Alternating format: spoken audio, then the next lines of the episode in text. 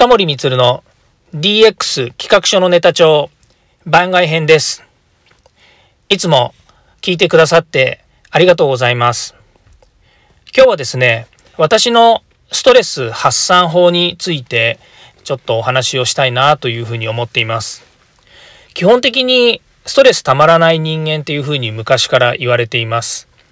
まあ一つはですね、えー、まあ、この声というかですね、いつもの普段のチャキチャキしたというか、まあ、あの、せかせかしたっていうかですね、そういう、まあ、性格とかですね、行動が災いしてるのかもしれないんですけれども、あんまりですね、ストレスを持ってないように見えるというふうに言われます。それから、なんかいつもですね、新しいことを発信するのが好きというか、まあもちろん世の中のニュースとかですね、いろんなものを、えー、引用して発信してるっていうのもあるんですけれども、そういった新しいことにちょっと目を向けているとですね、まあなかなかこう、えー、ストレスはあってもですね、ストレスが見えないような喋、えー、り方とか、え話題とか活動とかっていうふうに見えていて、まあいつでもですね、え何かえー、行動してるなっていうふうに見られてるからだというふうに思うんですよね。でも実際はですね、結構ストレスいっぱい、ん？いっぱい抱えておりまして、で、まあ、いっぱいってすごく抽象的な言い方であれなんですけれども、まあ、毎日毎日ですね、えー、それなりにやっぱりこう生きていれば、仕事をしていれば、生活をしていればですね、ストレスというものはやってきます。ただ、それをストレスと思わないとかですね、例えば何か問題があった時に、うーん、こうすればなんとなく解決できるんじゃないかなとか、解決できない問題は、そうですね、忘れちゃうっていうようなことをですね、してます。で、昔よく自分自身の中でですね、えー、決めてたものがあって、悩んで悩んで悩んで悩んで悩み倒して、もうこれ以上悩んでもなんかしょうがないなって思った時に、自分の口でですね、やめたって口で出すんです。で、やめたって口で出すと、なんかスッキリしてですね、それまでもやもや悩んでたこととかも考えなくなっちゃうんですよね。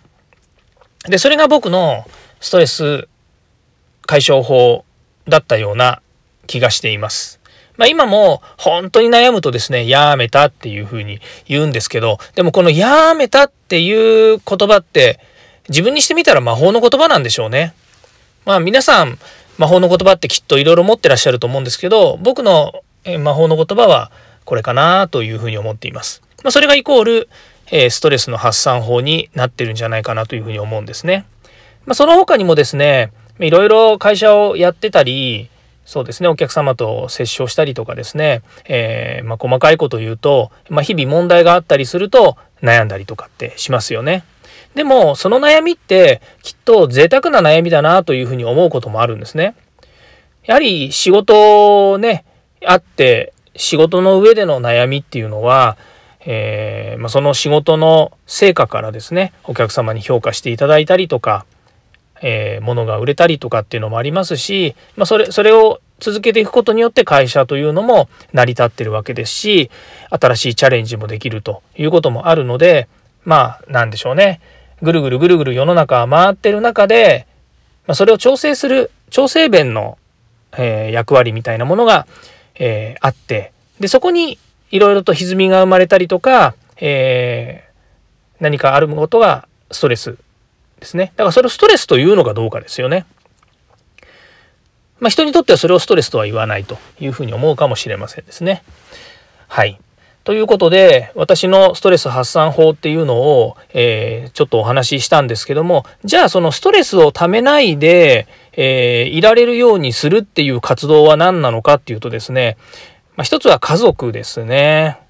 自分の家族ですね、えー、と妻と子供がいますし、えー、みんなと一緒にいればですね、えー、毎日日々毎日同じような日が、えないぐらいですね新しい日がどんどんどんどんやってくるわけですけどもその中で二度とですね、えー、訪れないような、えー、素晴らしい毎日がですねこうあるわけですね。で家族と一緒にまたは、えー、それぞれ、えー、妻子供とですね対話をしたりとか、えー、会話したり子供の成長を見たりということがですね、まあ、日々積み重なっていくことこれがまあ僕にとっての幸せの源泉だったりもします。でちょっと余談なんですけど、え私ですねタバコも酒もえタバコは吸わないし、もうこれは小さい頃っていうか、えー、若い頃から吸わないんですけど、で、お酒は、えっ、と、よく飲んでたんですけど結婚してからはあんまり飲まなくなって今はほとんど飲まないんですね。ですから夜のお付き合いとかもあんまりなくて、えー、仕事が終わったら、まあ、夜お家に帰るっていうようなことが結構まああるんですけれども、えー、他に何がないんですかね、えー、お酒飲まないタバコ吸わないですね、えあとはまあ仕事大好きなのでえー、しょっちゅう仕事のことばっかり考えてるし新しいもの好きなので何か新しいことがあるとですね「おお自分天才だな」とか言いながら、えー、それに向かってですねいろいろ企画書書いたりとか、えー、活動したりとかいろんな人に話してみて「これどう?」とかっつってダメ出し食らったりとかですねまあそういうのもあのやっぱり多いんですね。なのでやっぱりさっき冒頭言いましたようにですね自分のその性格というか、え、活動や行動言動みたいなものが自分自身のストレスを感じさせないというか自分自身にストレスいろいろこう日々やってることってあのプレッシャーだったりとかもういっぱいいっぱいになっちゃうこともあるのでそれをストレスと言うんであればそうなんですけどまあそれでもですね、自分自身がそういうことをですね、考えないように、自分自身がそうならないように、ストレスに思わないようなやり方をしてるっていうような気もしますね。で、家族ですね。で、お酒飲まないし、タバコも吸わないんだけど、仕事一生懸命やるし、えー、新しいこともいろいろ考えるしということですね。あとはですね、時たまなんですけど、釣りをしたりですね、海釣り行ったりとかですね、して、えー、お魚釣れなくてもですね、えー、のんびりと糸を垂らしたりしてるとですね、まあ、ストレス発散になるのかなということですね。あとは、え映画ですかね。うん。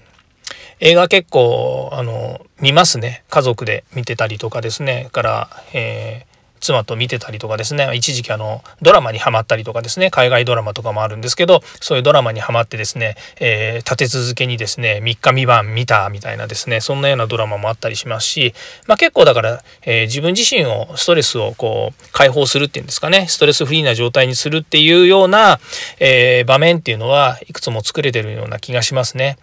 まあ、なので、え多趣味ってほどでもないですね。えー、多趣味ってほどでもないんですけどもいろんなものが自分自身の中に、えー、まあ多方面からこういろんな活動ができるということですね。で、えー、最後にお伝えしたいのが実は自分はあの、えー、小さい頃っていうか若い頃からですねやっぱり音楽が好きで下手の横好きなんですけどギターが好きなんですね。で、エレキギターが好きなので、えー、結構指動かして、まあ指も最近指あんまり動かないんですけれども、それでも、えー、結構ギター弾いたりはしています。で、えー、子供たちが大きくなるにつれてですね子供たちにもギターを教えてあげたりとかそれこそ子供たちがバンドデビューするっていう時にですね自分が持ってるギターを貸してあげたりとかですね、えー、まあ、えー、フレーズを教えてあげたりとかコードを教えたりとかですねあとはあのコードカッティングとかだとねこんな感じで弾くとドライブ感があっていいよとかグルーブが出るよとかですね、うん、最近のあの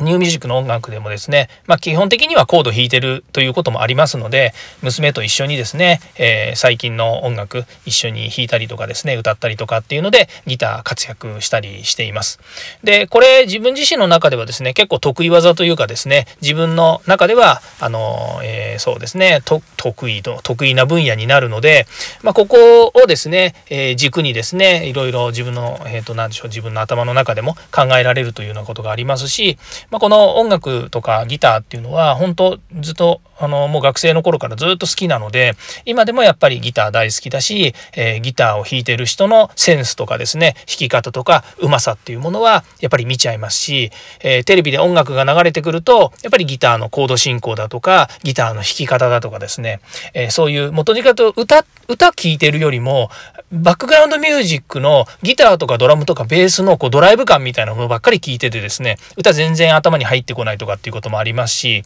えー、家族で音楽聴いててもこのギターかっこいいねとかって平気で言っちゃいますしまあそんな感じですね。やっぱり自分自身の好きなものを追求している時っていうのは全くストレスない状態っていうのもありますのでやっぱりこうね、えー、仕事上のストレスとか生活のストレスっていうのもですね音楽っていうのは緩和してくれるところがあるのかなというふうに思います。なんかいっぱいいろいろですね、あの、お話ししましたけれども、何もストレスをですね、解消する方法ではないんですが、えストレスフリーになる方法ということで、ちょっとお話をしてみました。えー、今日も聞いていただいてありがとうございました。ではまた。